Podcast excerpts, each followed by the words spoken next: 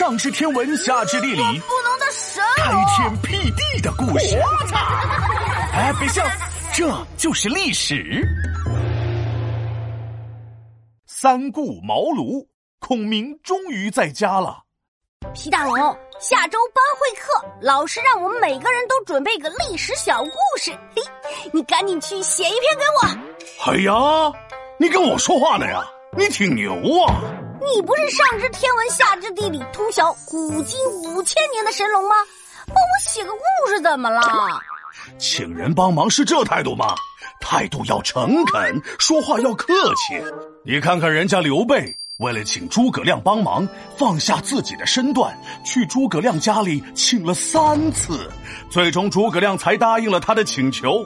这就是历史上著名的三顾茅庐的故事。这诸葛亮的架子也太大了吧！人家不是架子大，而是刘备来的实在太不凑巧。诸葛亮每次都出门了。刘备老找他干嘛呀？喝酒啊？还是捉迷藏啊？还是做游戏的呀？你这年纪轻轻懂得不少，人家刘备那叫重视人才。当时和曹操比拼失败后，为了日后东山再起。刘备是四处寻找人才，那感觉像是从公司董事长直接变成了人力主管，天天开会招聘。而有一天，刘备听说隆中有个叫诸葛亮的人特别牛，怎么个牛法？哪有我牛？人家诸葛亮可比你厉害多了，那是上知天文下知地理，左边化学右边物理，啥都知道啊，没人能比呀。于是刘备带着礼物和随从，浩浩荡荡的就去了。啊，但是这不巧了吗？诸葛亮出远门了，没在家。刘备只好留下了姓名，失望的回去了。嗯，我们老师说了一次不行就再试一次，坚持就是胜利。嗯，你们老师说的对，刘备他老师也是这么告诉他的。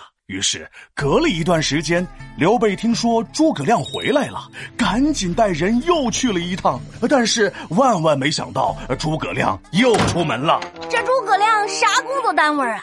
这班上的累不累啊？切切切！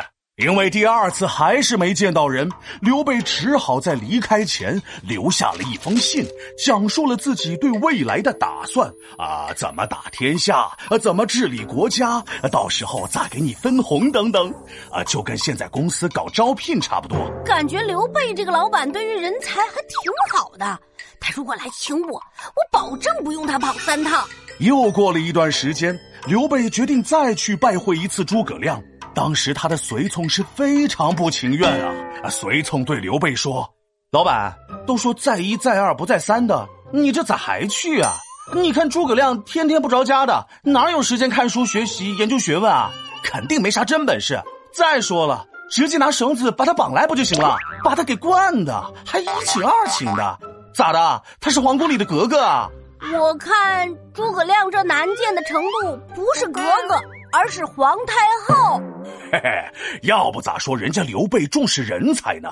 训斥了随从后，恭恭敬敬的带着礼物又去了。这都第三回了，按照剧情也该见面了吧？哎，你这个剧情没错，这一回刘备总算见到了诸葛亮，还跟他一起探讨了当时的局势了，国家到底该如何整治了，必须要尊重能人治世了。聊的那是一拍即合，很快度过一日了。我懂，我可太懂了。就比如我拿我妈手机玩游戏，刚摸到手机，还没捂热乎，就过去一个小时了。是啊，就这样，诸葛亮被刘备的诚意打动，加入了刘备的团队，最终帮刘备建立了蜀国。后来。三顾茅庐的故事也变成了一个成语，用来比喻真心诚意的去拜访有专长的贤人。哦，原来是这样啊！哎，有了，下周班会我就讲这个故事，这样我就不用三顾茅庐的请你皮大龙了。闹闹，你给我回来！皮大龙敲黑板，历史原来这么简单。诸葛亮这人非常有才，刘备三顾茅庐把他请来，从此登上乱世的舞台，三国的格局重新编排。